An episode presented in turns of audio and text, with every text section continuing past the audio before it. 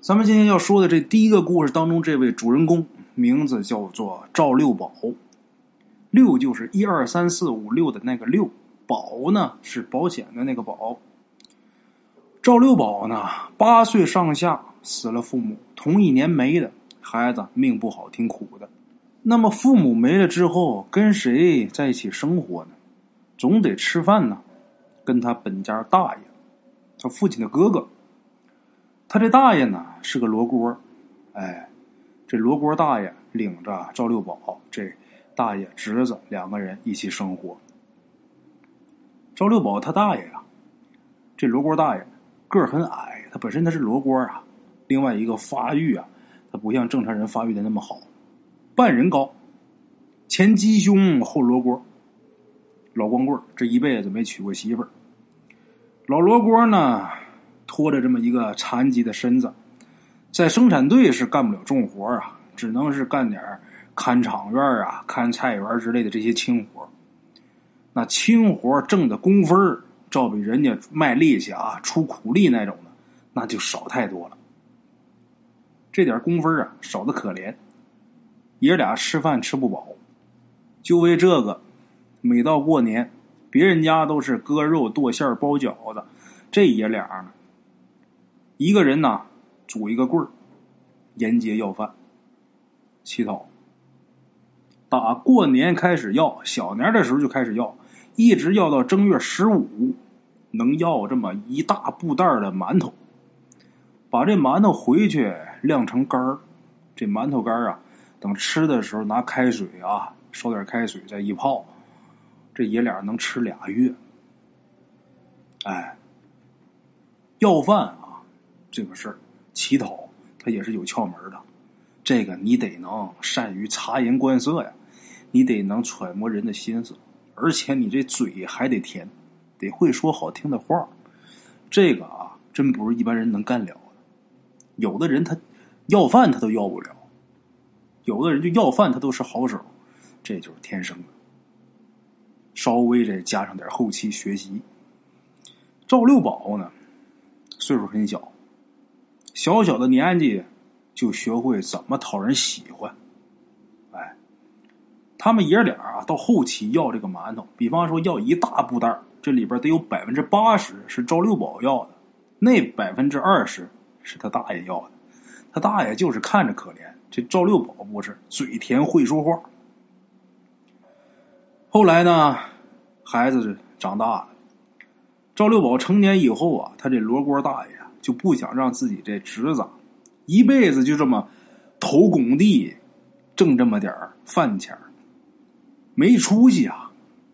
罗锅大爷一次一次的去求这个村支书，就想让他们村上这支书啊，给个当兵的指标。或者是哪工厂招工的指标，哎，但是这好事哪轮得着他们家呀？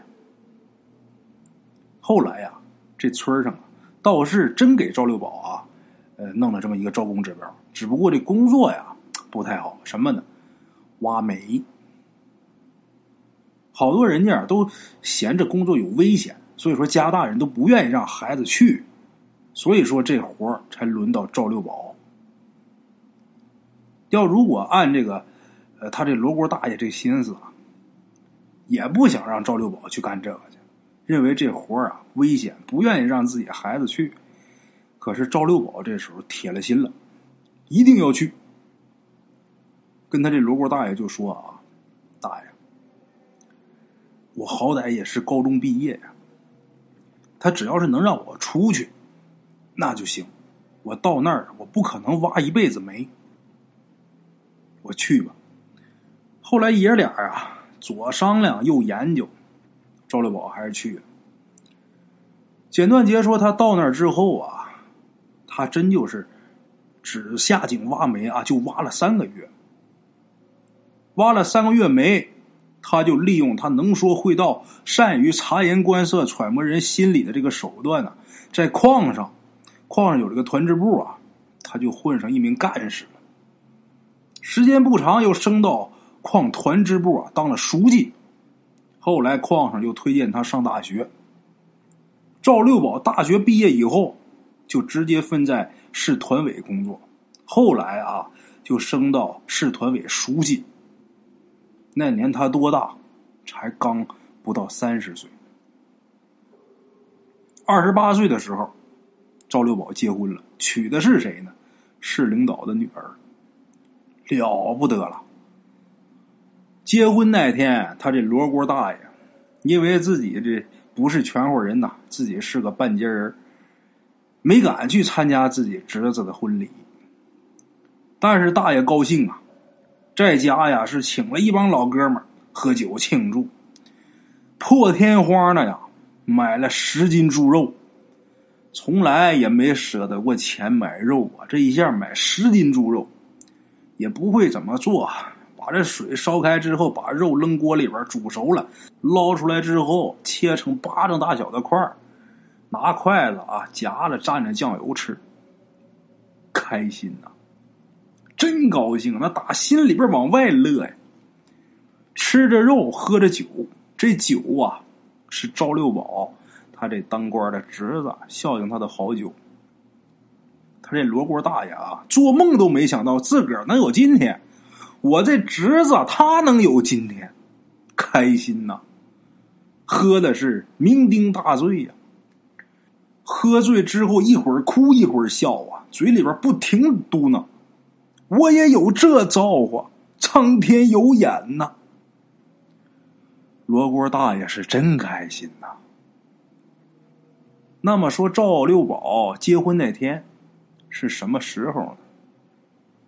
滴水成冰的隆冬三九天，罗锅大爷啊，喝完酒之后，这些老哥们儿、老兄弟都散了，他自己在家。喝完酒之后就觉得呀，身上热烧糖，那酒喝太多了呀，他就把自己衣裳就给脱了，哎，这上半身啊脱光，光膀子，在炕上睡觉。结果呢，也是因为酒喝太多了，就轱辘地上去了。喝酒喝到大醉的人呐，真是能喝到自己没有知觉。这罗锅大爷就喝到那程度，自己掉地上不知道，这下麻烦了。数九隆冬啊，在地上，他那屋里边又不严实又冷。这人给活活冻死了，冻死在自己家屋里地上，没人知道。死后三天才被他这个老兄弟啊，有这么一位来串门的给发现了。等发现的时候，这人呐已经冻得梆梆硬了。赶紧吧，该处理后事处理后事，该给谁信儿给谁信儿。这老赵罗锅大爷，他也没什么亲戚。首先，第一个给信儿的就是得给赵六宝信儿。等赵六宝得了信儿回来的时候啊，心里边那滋味那真是五味杂陈，更多的是酸楚。看自己家这小土屋啊，四面漏风啊，水缸里那水结那冰啊，四指厚，想喝点水得先拿锤子砸砸个窟窿，上里边去捞那水去。这会儿，罗锅大爷这尸首在这土炕上躺着，瞅这个尸首啊，就像一个十多岁的一个孩子，就那么长，半人来高啊。因为这尸首发现的比较晚，三天以后才发现的嘛。老人这耳朵都让耗子给啃下去一个，脸上还让耗子给啃出一个洞，那骨头都露出来了。这家里边也没女人，没人给拾掇啊。看看炕上，老人生前盖的棉被，还有他身上穿那黑棉袄，那脏的都不像样了，全是破洞啊！破洞地方露着棉花，那棉花都黢黑。赵六宝回来的时候，这会儿隔壁的三奶呀，正给罗锅大爷换寿衣呢。这罗锅大爷生前呐。管这三奶叫三婶儿，赵六宝管这位叫三奶。虽然说罗锅大爷啊管他叫三婶实际年龄也没差太多，按理说应该是嫂子，可是人家辈分大，管人叫三婶这老太太特别善良。三奶奶这么多年来啊，给这爷俩没少给逢喜将做的。应该说，这三奶是这爷俩的恩人。这会儿，三奶用温水啊给罗锅大爷擦身子，那人都硬了呀，穿衣裳也不好穿，嘴里边啊一边擦一边还埋怨这罗锅大爷，就说呀：“从来都是鸡吃骨，猪吃糠，罗锅子你老天爷就封你个穷命，你哪敢那么胡吃海喝呀？你没那个命，你受不住啊！”老太太一边给擦身子啊，一边拾掇，一边在这数了。赵六宝这时候回家之后，看着这一幕啊，人就呆了，呆呆的看着这一切，这人像个木头人似的。这时候三奶呀就跟赵六宝说：“孩子，你罗锅大爷他苦一辈子了，把你拉扯大，他也不容易啊。”你哭他两声吧。赵六宝没哭，还是那副啊呆呆傻傻的那个样乡亲们把罗锅大爷这尸首放进棺材里边，这棺材要盖盖的时候，这赵六宝俩手扒着棺材帮啊，嗷的一声啊，才算是哭出来。穿的衣冠楚楚的，当官的。这会儿哭的就跟个孩子似的，赵六宝这泪水啊，那就跟决堤的洪水似的，痛彻心扉呀！一边哭一边用这个哑嗓喊呐：“我就你这么一个亲人呐，我不是人呐！”在场的帮忙的这些个乡亲们看到这场景啊，也都是心酸落泪呀。老人们岁数大，就怕这赵六宝哭坏了。天再冷点都上来劝，可是怎么能劝得住呢？谁也劝不住啊！有那么一句话：“男儿有泪不轻弹，只因未到伤心处。”罗锅大爷，一个残疾人，拉扯的赵六宝，那吃了多少苦啊，受多少难呢？别人不知道，他赵六宝心里边是最清楚的。一天福没享着，就这么就走了。这跟他心里边设计的不一样啊！他能不伤心吗？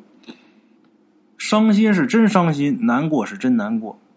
但是甭管怎么伤心难过，这人你该发送得发送，该埋得埋。人已然是死了，你留不住啊！怎么哭也哭不活呀！有那么一句话叫“树欲静而风不止，子欲养而亲不在”，说的就是这个。父老乡亲们帮忙发送完罗锅大爷，赵六宝该回去工作回去工作。咱得说啊，他那个时代挺好的，他那时候正好是改革开放的初期，政府那时候提出啊干部年轻化、知识化。赵六宝他正好是工农兵大学生，又正值人才短缺、百废待兴之际，所以赵六宝他这仕途那简直就跟坐火箭似的。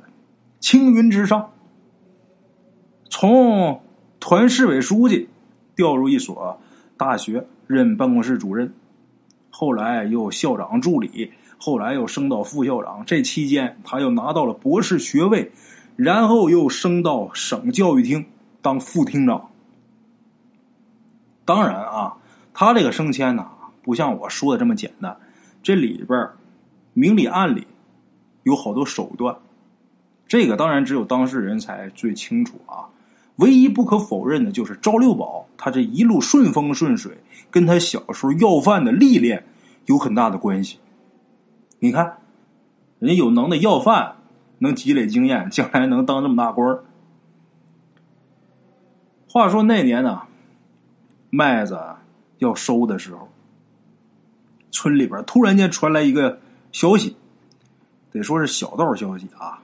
说这赵六宝因为贪污受贿被判刑了。当时大伙都将信将疑呀。正在这时候，从电视上得到了证实。本省新闻联播里边报道这个案子：赵六宝因多年负责教育经费的投放，贪污受贿，这个总额度达到了一千多万。在那个年代，一千多万可了不得了，被判死刑了。几百年这村里边没出过赵六宝这么大的官最后落这么一个掉脑袋的下场，村民们乡亲们惋惜呀。而且啊，在这个村里边没有说嫉妒他的，没有说恨他的。要说恨他，咱说他得有仇。他们家从小跟谁家都没仇，到谁家去要点吃的什么，那态度都可好了。所以说乡亲们不恨他，反而他这一被判死刑，大伙儿都觉得挺惋惜，七嘴八舌都这么议论，就说这孩子怎么能这样？这孩子疯了呀！你说你贪那么多钱，你干嘛呀？能花完吗？都在这议论，都等信儿。就总想这孩子，哎呀，怎么就判了死刑了？哪怕你判个终身监禁，你不至于掉脑袋呀。过了没多长时间，他们这村长接到赵六宝的一封信，在这个信里边，赵六宝啊写道：“希望家乡的父老乡亲们，在他受刑之后啊，能把他的尸身给收敛回来，将他这个戴罪之身运回老家。”埋在他罗锅大爷的脚底下。人之将死，其言也善。赵六宝这个遗言当中啊，充满了悲痛与悔恨。淳朴、善良的这些乡亲们啊，咱前面说了，没人嫌弃他。虽然他犯了错，那就跟自己家孩子犯错误是一样的，没说多么多么就那恨的不行啊，恨之入骨啊，没有那个。就这么的，老村长啊，雇了一辆拖拉机，然后是买了一口白茬的棺材，到省城把赵六宝的尸首给运回村子了。他下葬那天呢，抬棺材还有送葬的这些人，但是当然这些送葬的多数都是看热闹的啊，多数都觉得惋惜的。送葬这个队伍走到他罗锅大爷这个坟前的时候，怪事发生了。突然间就平地起了一个大旋风。那时候这麦子刚割完呐，这个地里边咱说全是这个麦秸啊，这些碎茬啊什么的，再加上这个黄土，这旋风就卷起了一阵黄尘呐，遮天蔽日，抬棺材的那都睁不开眼睛，迈不动步啊。大伙没办法，把棺材啊先给放下了。当然，棺材底都拿东西给垫上啊。这个过去老人讲，这个东西不能沾地儿。在没到地方的时候，不能沾地儿，不能贴地儿。棺材在这放着，大伙儿啊，一个个都是屏气凝神，都觉着这旋风来的怪，大气儿都不敢出啊，没一个吱声的。歇了好长时间，这风才下去，这太阳才露出来。这时候，大伙就觉得刚才也可能是碰巧啊。然后这主事的又喊了一声“起”，大家伙把这棺材重新又给抬起来。可是这棺材刚打肩膀上，往前刚动一步，平地“呼”的一声，又一个大旋风。这一下又是黄尘弥漫，烟雾四起。这一下就胆小的抬棺材的，就把这棺材往地上一放啊，这抬杠一放，这人就跑老远，就不在这个风里边站着，害怕呀。哪见刮风见过？没见过一点预兆没有，平地就起风的。这里边有事儿有说的。这时候村长还有几个主事的老人呐聚一起，就在这商量，就说这事儿是怎么回事呢？后来大伙合计这事儿啊，估计是他那罗锅大爷觉得这赵六宝罪孽深重啊，不让他入祖坟。这一说，大伙都觉得是这么回事那这会儿怎么办呢？其中就有一个人就提议啊，就说呀，要么让那个罗锅大爷他活着的时候，他那邻居三奶来吧。三奶让他来劝劝，三奶没少帮着一老一少的做针线活啥的，估计罗锅大爷能听他的话，让三奶来劝劝啊，让这个赵六宝。他的尸首入坟吧。哎，这提议一提出，大伙都说好。哎，那么说三奶这会儿多大岁数了？八十多岁了。老太太腿脚还不好，但是脑子可不糊涂啊。后。来大伙一商量，就弄了一个圈椅，哎，弄俩杠子，把这三奶呀给抬来了。三奶在家呀，抬着圈椅来，一问怎么事，啊，这这个大伙一说，三奶说那我去，大伙把三奶就给抬来了。抬到这儿之后啊，到了这个赵六宝他罗锅大爷的坟前，三奶指着这个坟就开始骂啊：“这龟孙啊，你个罗锅子，你这时候你知道丢人了啊？那老话讲，子不教，父之过呀。他爹娘死的早。”按理说你就是他爹呀，你自己个儿没教育好你自己孩子，那是你老罗锅子，你没本事啊！啊，现在孩子回家了，你就应该把他带你身边啊，你好好教他呀。孩子犯错，你让他改呀。那你孩子你得操心呢，你不让往这儿埋，往哪儿埋呀？哎呦，老太太在这骂，在这数落，主事的一看差不多了。高喊一声“起义”，这些抬棺材的啊，把这棺材就抬起来。这回是稳稳当当的，这棺材就入了墓穴了。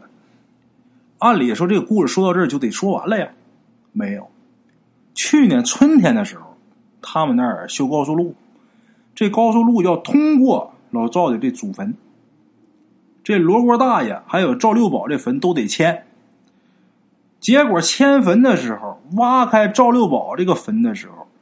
大伙都有点惊讶，怎么回事？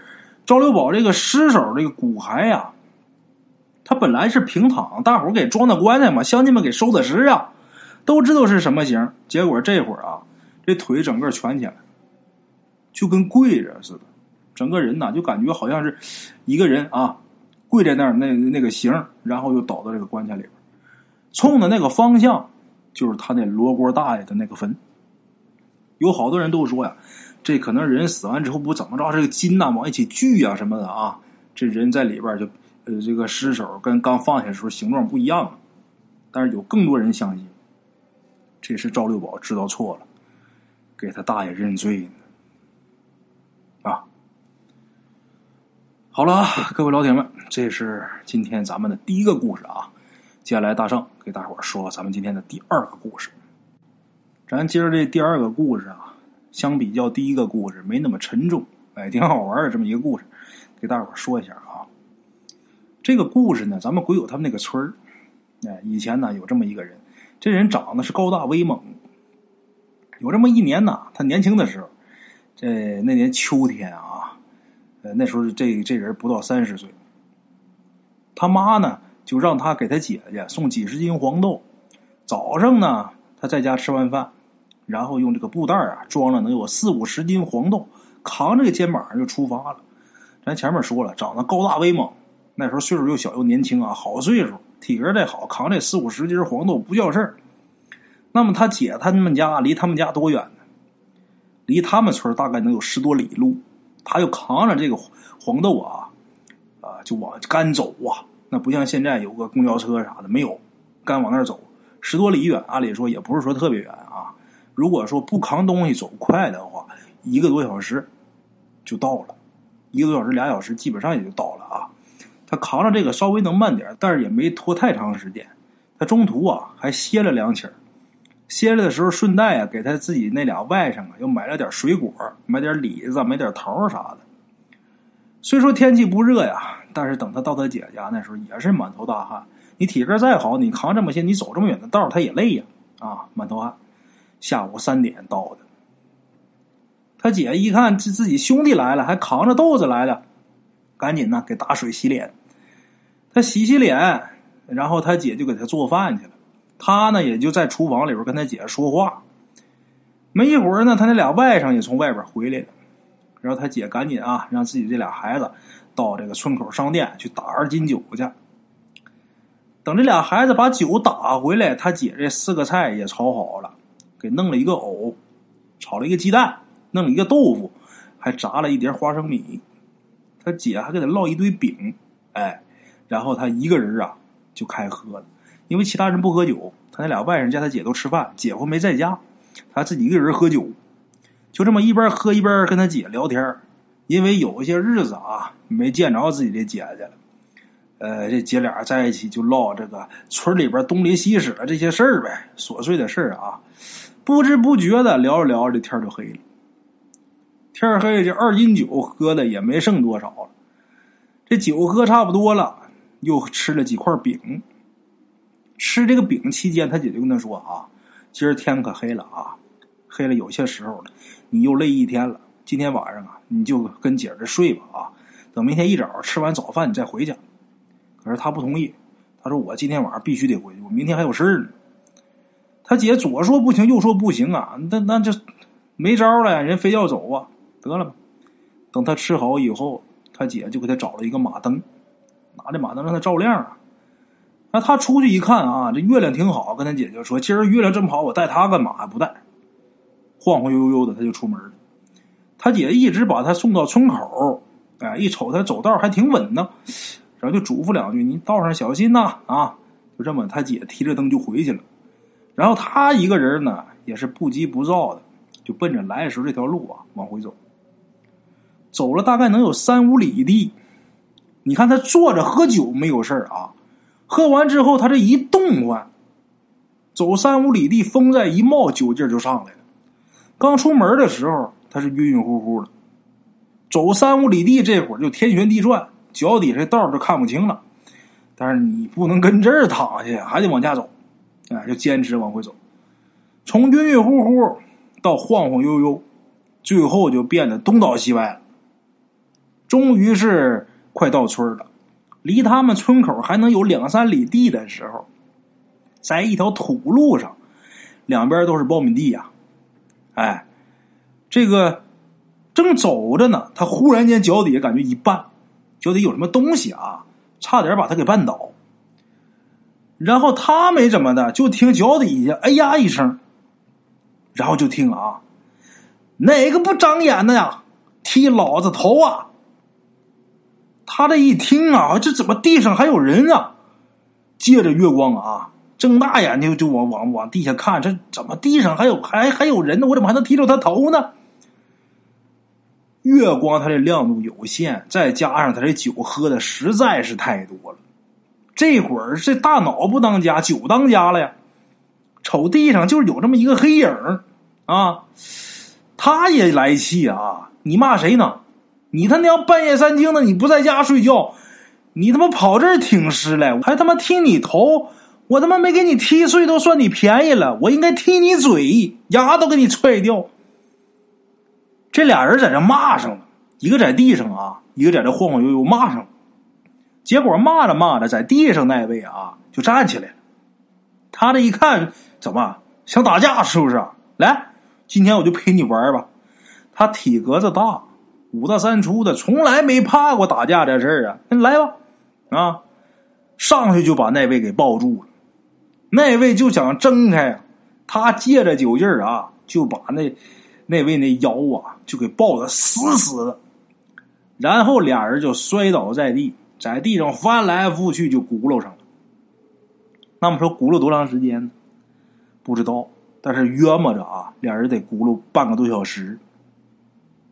然后俩人都筋疲力尽了，他还是把那位那腰啊抱得死死的，说什么都不撒手啊。在这勒着，也不知过了多长时间了，听见鸡叫了。村里这鸡打鸣呢。他抱那位啊，赶紧挣啊，拼命想挣开。但是他呢，这一翻身，把那位给压身子底下了，就是不放。他就心想：我要把你放开，你一反手，你我再弄不过你，说死都不放。他那大体格子啊，往人身上一压，那手再给勒死了。就这么的。又过了一会儿，下面那位没动静了，他这会儿累的都不行了，那人都快虚脱了。就压着对方，自己也迷迷糊糊、昏昏沉沉的，也睡着了。又不知道过多长时间，耳边就听吵吵吵吵吵吵，这个嘈杂的说话声啊，就把他给吵醒了。他睁开眼睛一看啊，自己在地上趴着呢。哎，四周全是人。这会儿已经天光大亮了呀。再一看自己手里边抱什么玩意儿呢？抱一块棺材板子。哎呀，他就想把手抽出来爬起来，但是这会儿他胳膊全麻了，一点知觉都没有。大伙儿这会儿一看他醒了呀，赶紧呐，连他带棺材板全都给周起来了，然后慢慢的把他这俩手给分开，把这棺材板给拿掉，才把他给扶起来。哎呀，起来之后这头疼的都不行了，嘴里边还嘟囔呢：“哪来的棺材板？那人呢？那人呢？哪来的板子？”再回头一看，他身旁那玉米地呀，那玉米杆那苞米盖子，就让他跟这棺材板子都给压倒一片。大伙一听他说这话，明白了。他把昨天晚上这个事儿啊，又重新叙述一遍。大伙一听啊，这棺材馆。